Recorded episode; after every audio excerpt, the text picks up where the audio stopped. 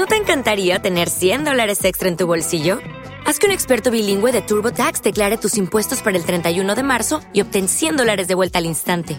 Porque no importa cuáles hayan sido tus logros del año pasado, TurboTax hace que cuenten. Obtén 100 dólares de vuelta y tus impuestos con 100% de precisión, solo con Intuit TurboTax. Debes declarar para el 31 de marzo. Crédito solo aplicable al costo de la presentación federal con TurboTax Full Service. Oferta sujeta a cambios o cancelación en cualquier momento. Radio Universidad de Pamplona, miradas y voces, para comunicar lo que somos. Miradas y voces, dirige y presenta William Javier Gómez. Una cordial bienvenida les estamos ofreciendo desde la Universitaria Ciudad de Pamplona, en norte de Santander, a los oyentes en el mundo de miradas y voces que nos siguen a través de la radio convencional, de las plataformas digitales y redes sociales. Nos encanta acompañarlos y sentirnos también acompañados por cada uno de ustedes. Sean bienvenidos. Sus comentarios sobre nuestro programa los recibimos en el correo electrónico wgomez.unipamplona.edu.com. Desde esta emisión y por varias más les ofreceremos un especial periodístico denominado Luz entre celdas, investigación de los estudiantes del pregrado de Comunicación Social de la Universidad de Pamplona, Marjayli Vanessa Toro y Brian Andrés Flores. Se trata de una producción sonora que recoge historias de vida de personas privadas de la libertad, reclusos que a través de la predicación del Evangelio por parte de la Iglesia Pentecostal Unida de Colombia no solamente fueron evangelizados, sino que lograron un propósito que en teoría debería funcionar en los centros penitenciarios, pero que al parecer la realidad se empeña en mostrar otra cosa, el que sean resocializados. Pues esta investigación periodística de Marjay Libanesa y Brian Andrés no se remite a un concepto y desarrollo meramente religioso, sino que trasciende esa situación a partir de lo espiritual, claro está, como componente fundamental para la vida humana. Entonces escuchemos este primer episodio de Luz entre celdas para poner de presente la situación de la población carcelaria en Colombia y cómo se entrecruzan en algunas oportunidades la espiritualidad y la resocialización de los reclusos, temática poco común de escuchar en los medios de comunicación. Miradas y voces, para comunicar lo que somos. Para comunicar lo que somos. Actualmente hay casi 170.000 privados de la libertad en Colombia, una sobrepoblación pronunciada en las cárceles donde se vive una realidad que la mayoría de las personas desconocen. La verdad los afecta psicológicamente, se desarrollan trastornos, algunos dejan de comer, algunos bajan de peso. Hay muchos privados de la libertad que tienen crisis psicológicas, crisis existenciales. Pero uno pues percibe la, la depresión que producir el aislamiento, la soledad. Se supone que el tratamiento penitenciario debe resocializar al delincuente, pero ¿realmente sucede? ¿Las personas salen de la cárcel pensando diferente? Y hermano, aunque uno diga que no, si la gente entra a la cárcel y sale peor, ¿por qué, ¿por qué no podemos aceptar eso? Donde en la cárcel hay la motivación del uno al otro, cuando estemos en la calle vamos a hacerlo de nosotros nos vamos a ir a secuestrar, nos vamos a ir a sicariar. Es normal ir caminando por un pasillo y que, que entre muchachos ahí con sus navajas se, acuchillen y, se maten ahí al frente de uno. O sea, es una vida demasiado dura. Pero en medio de tanto desconcierto y desesperanza se asoma una luz de oportunidad. No hay nada, no hay nada que haga que una persona se sienta tan libre, tan en paz, tan realizado, que tener un encuentro con Dios. El Evangelio le entrega a la sociedad un hombre nuevo, no, no retocado, es nuevo. Cuando una persona realmente se ha convertido al Señor, es una persona nueva. Es, es que es como imposible para el ser humano que una persona cambie de un estado como el que yo vivía al estado en que Jesucristo me salvó.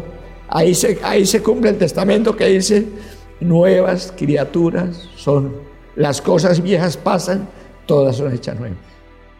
Bienvenidos a Luz entre Celdas. Luz en mi vida, aliento en mi ser. Luz entre celdas, evangelismo carcelario y resocialización.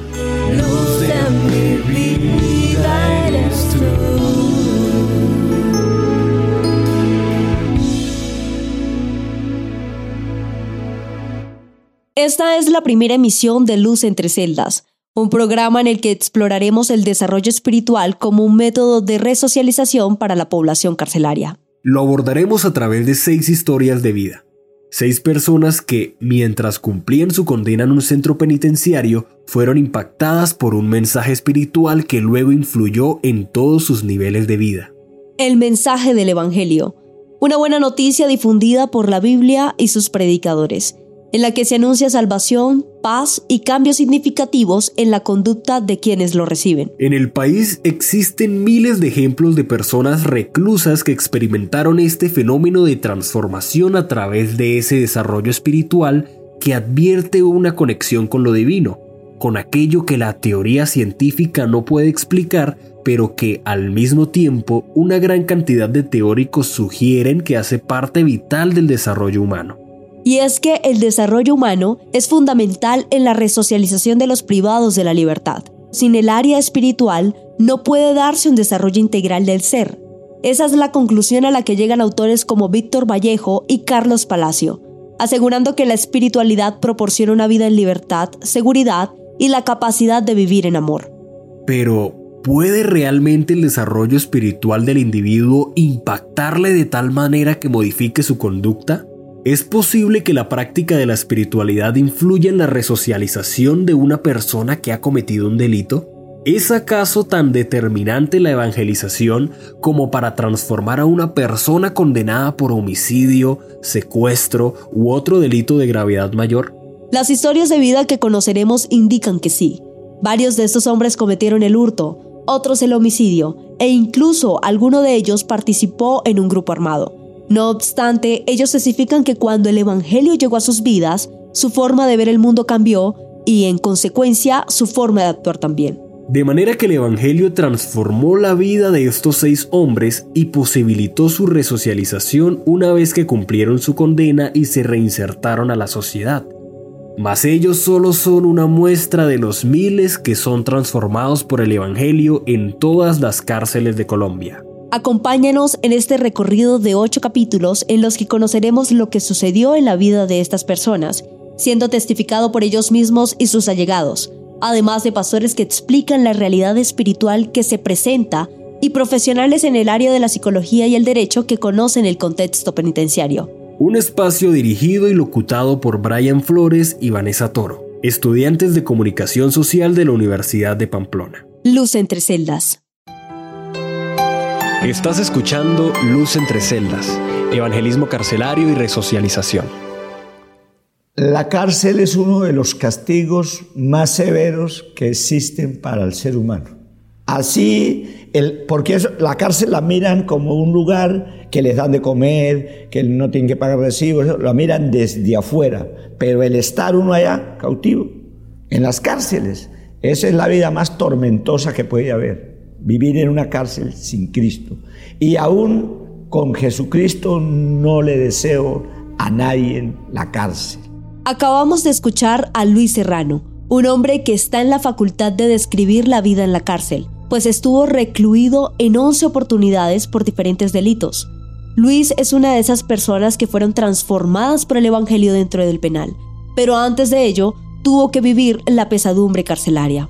Porque la cárcel es un, un lugar donde existe una agresividad por causa de que el ser humano está ahí a la expectativa de que no deja que le, se le acerquen, que no le permite que le vayan a faltar a sus límites, se ponen límites, se forman grupos, existen grupos que tienen el, el dominio en la cárcel y eso azota Héctor Pérez y Felipe Casadiego también certifican que la vida entre los muros de la penitenciaría es un castigo cruel para la mente humana. El caso mío, eh, pues el, tema del encierro es bastante fuerte. Hay veces, hay momentos de depresión, hay veces momentos de ilusión en poder saltar las paredes y, huir. Eh, la ilusión de saber que llega el sábado o el domingo para recibir la visita y poder ver las, los familiares, los seres queridos realmente es estar en una jaula. Y uno desesperado porque uno es igual que un pájaro cuando lo encierran dentro de una jaula, entonces uno siente el, desespero, Em, duré como un mes de no comunicarme con mi esposa, ella también desesperada aquí afuera, uno pensando que se iba a acabar todo, la familia, uno dice, no, sé, hasta ahí se acabó. Muchas veces pensé quitarme hasta la vida porque llegué a una torre donde habían dos pisos y pues eh, del verde el desespero porque allá pues mucha droga. Yo no, no consumía, pero miraba a muchas personas y entonces uno como con una mente débil y Todas las historias que conoceremos en Luz entre Celdas están enmarcadas en Norte de Santander. Este departamento cuenta con tres establecimientos penitenciarios, la cárcel del Distrito Judicial de Pamplona, cárcel del Circuito Judicial de Ocaña y el complejo carcelario de Cúcuta, dividido entre el establecimiento de máxima seguridad para varones y la reclusión de mujeres. Una particularidad de estos establecimientos es la sobrepoblación que se presenta. Y si bien esta es una problemática a escala nacional, en norte de Santander el porcentaje de hacinamiento supera con creces el promedio. 21,79% es el promedio de sobrepoblación carcelaria en Colombia. Pero este indicador de alarma en el país se queda corto al compararlo con la situación en la cárcel de máxima seguridad de Cúcuta y el establecimiento penitenciario de Ocaña, pues en estos el porcentaje de hacinamiento ronda entre el 40 y 80% respectivamente, según cifras del IMPEC. Este es un factor agravante muy considerable, pues los tres hombres que hemos escuchado hoy estuvieron en la cárcel de Cúcuta. Y si la prisión en sí misma ya es un sitio de turbación mental para el ser humano, ¿cuánto más si se le añade el hecho de que hoy no hay suficiente espacio para todos? Esta situación dificulta la vida carcelaria aumentando las posibilidades de que se generen condiciones de insalubridad, violencia y falta de acceso a servicios básicos y programas de rehabilitación. A todo esto se enfrentan los privados de la libertad hoy en día. Que una persona que entra ya mm, ha tomado malas decisiones, ¿cierto? Eh, puede que el 10% de verdad no sea culpable de lo que le condenan, ¿verdad? Esto afecta psicológicamente porque la persona emocionalmente no está bien. Karen Burgos, psicóloga especialista en salud ocupacional y riesgos laborales, explica su perspectiva de la población privada de la libertad desde la experiencia que ha tenido trabajando con ellos. Pues el encierro no a nadie le va a gustar, ¿cierto? Ellos no pueden respirar, a veces, o digamos que no, no, no pueden tomar el sol. Cuando ya pasan a mediana y alta seguridad, pues ya es más limitada las cosas, pero ya están más expuestos a que otros los agredan en el norte o en la parte de zona baja, ellos están más, menos expuestos, ellos son más libres, pero no viven en condiciones adecuadas, viven en condiciones precarias. Entonces, la verdad los afecta psicológicamente, se desarrollan trastornos, algunos dejan de comer, algunos bajan de peso, otros siguen con su conducta normal y de verdad se blindan y creen que lo que hicieron está bien y lo que les está pasando es una injusticia a pesar de que hayan hecho un delito. La psicóloga Lina Picón añade otras problemáticas que se presentan en la población reclusa. Asimismo, pueden llegar a tener alteraciones en la autoestima. Muchos de ellos se llegan a considerar como, entre comillas, como basura. ¿Por qué? Porque ya como que pierden su valor o, esa importancia que le dan a su vida. Así también llegan a tener como una falta del control de su propia vida, pierden como la autonomía, la capacidad de tomar decisiones y muchas veces ellos se, llegan a convertir en personas de pronto impulsivas, son más irritables. También hay la ausencia de expectativas y la pérdida de la esperanza. Ambas psicólogas, Karen y Lina, explicaron que las consecuencias emocionales de la cárcel pueden entenderse a través de la conocida pirámide de Maslow, aquella teoría que determina una jerarquía de necesidades humanas para alcanzar el desarrollo pleno de la vida. La pirámide está compuesta por cinco niveles, desde lo más básico hasta la cúspide del desarrollo humano. Esta pirámide consta como de cinco escalones. El primero, que es como la base, son las necesidades fisiológicas, que incluyen la alimentación, las cosas básicas, el poder tener un lugar donde dormir, el respirar, el siguiente escalón es la seguridad, que es como ese espacio que tenemos de vivienda, donde podemos sentirnos que hay un techo donde podamos estar seguros. El siguiente escalón son las necesidades sociales, que pues como seres humanos somos seres sociales y necesitamos la aceptación de nuestro medio. El siguiente escalón es las necesidades de autoestima, que es esa confianza que nos generamos de nosotros mismos, de nuestras capacidades, habilidades. Y por último está la autorrealización, que es como ese desarrollo máximo de la vida o el éxito que podamos eh, desear alcanzar. Seguridad, necesidades sociales, autoestima, autorrealización. ¿Cuántas de esas cosas puede realmente satisfacer una persona que está privada de su libertad? Aquí, dentro de toda esa pirámide, los reclusos o una persona que es privada de la libertad pierde absolutamente todos esos niveles y llegan a quedar solamente en la base, en las necesidades fisiológicas. Es lo único que pueden llegar a cumplir porque allá pues solo pueden de pronto recibir alimentación, su lugar donde dormir, pero como tal desarrollarse como seres humanos no pueden. Hasta el momento, hemos examinado brevemente el contexto penitenciario del país y todas nuestras fuentes de información concuerdan en que las cárceles impiden el desarrollo humano en los internos, lo cual es grave en vista de que dificulta la tan deseada resocialización. El pastor Albeiro Ortiz advierte que esto está relacionado con el hecho de que ellos llegan al borde de perder su identidad. Porque primero, pues sabe que, que ya no es lo que ellos digan, incluso hasta sus nombres se les cambia. Allá no es por el nombre, sino muchas veces por un TD, por un número o por un apodo. Eh, eh, los derechos ya es lo que, lo que el Estado o el gobierno o un abogado puede hacer por ellos. Entonces ya note que esa situación es bastante complicadita. Entonces, claro, ellos se sienten abandonados, se sienten menospreciados, se sienten aislados eh, y muchos tristemente llevan, toman la decisión de, de, de, de atentar contra sus vidas. Albeiro es el coordinador de evangelismo carcelario del Distrito 13 de la Iglesia Pentecostal Unida de Colombia, lo cual corresponde al trabajo que la iglesia realiza en norte de Santander y Arauca. En sus 22 años de experiencia predicando el Evangelio en las cárceles, Albeiro ha podido ver el lado más oscuro de esta problemática. Entonces muchas veces hay personas que, que, que caen en drogas, que caen en alcoholismo, en muchas otras cosas más. Entonces, la situación carcelaria en nuestro país es compleja, es compleja. Incluso pues nuestro gobierno eh, colombiano eh, no sabe qué hacer con eso. La verdad no sabe qué hacer porque es la cantidad de internos, no solamente aquí en nuestra ciudad, hermano, estamos hablando en todo el país. O sea que estamos hablando que en este entonces, en este año, en este siglo, eh, el complejo carcelario es bastante complicado y espinoso también. Un contexto carcelario complicado y espinoso que incluso los mismos trabajadores de las penitenciarías reconocen. Aquí tenemos la perspectiva de un abogado que ha trabajado en el área jurídica del Instituto Nacional Penitenciario y Carcelario. Los privados de la libertad llegan con cierta desmoralización. ¿Por qué llegan con cierta desmoralización? Porque muchas veces los han condenado que, que yo como profesional en el derecho digo que es una condena, una sentencia injusta. Distorsionamos su voz porque prefirió mantener su identidad en incógnito, pero en este programa le vamos a llamar Mateo.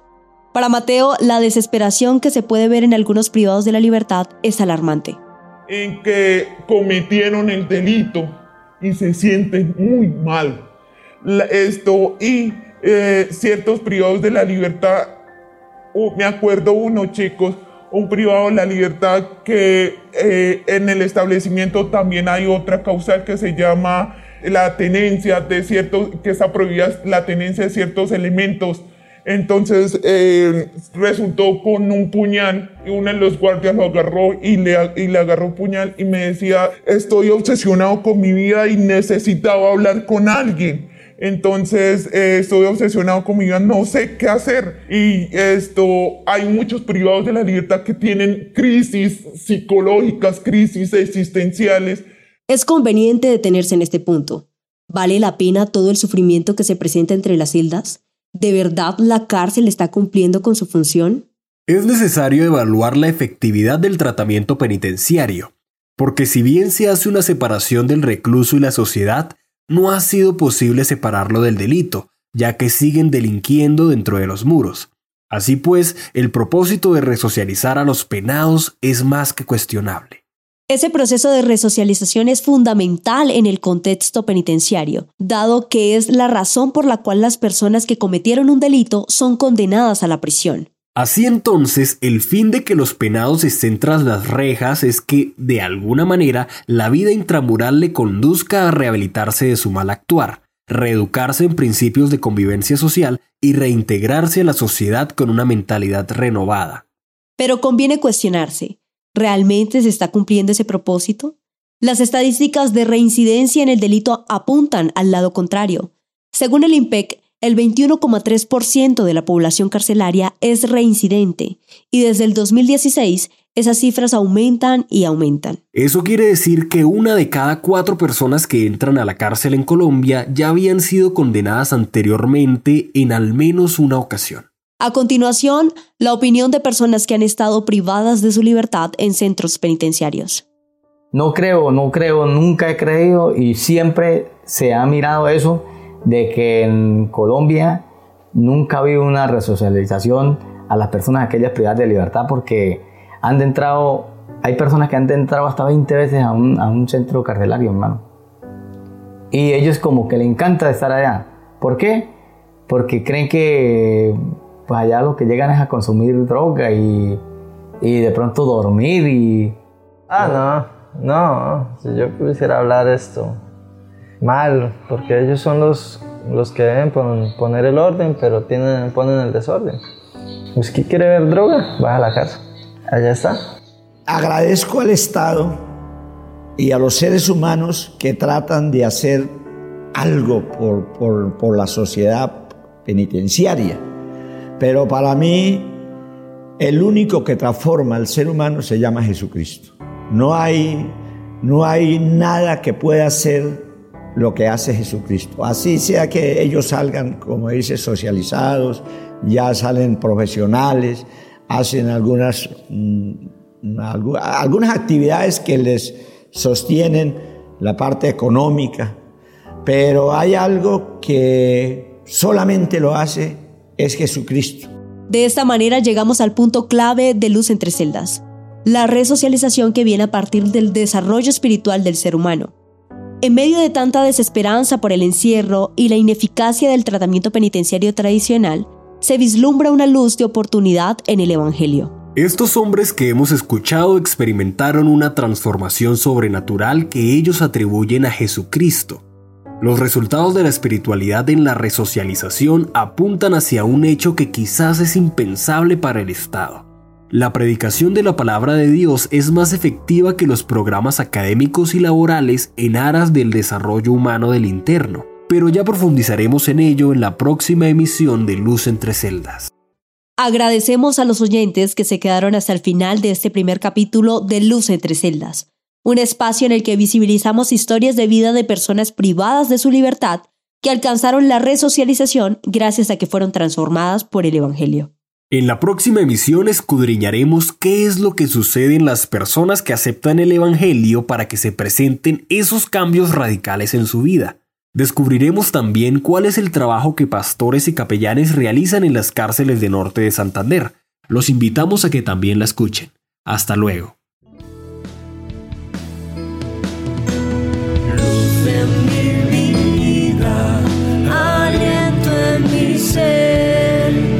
Entre celdas, evangelismo carcelario y resocialización.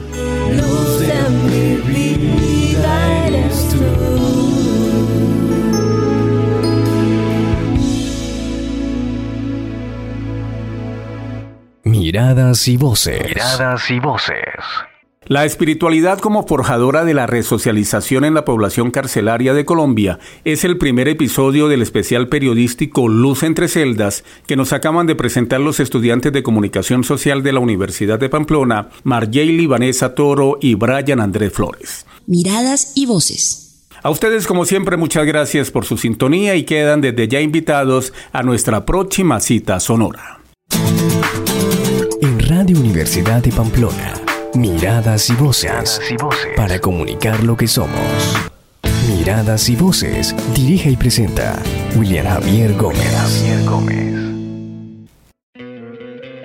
¿No te encantaría tener 100 dólares extra en tu bolsillo?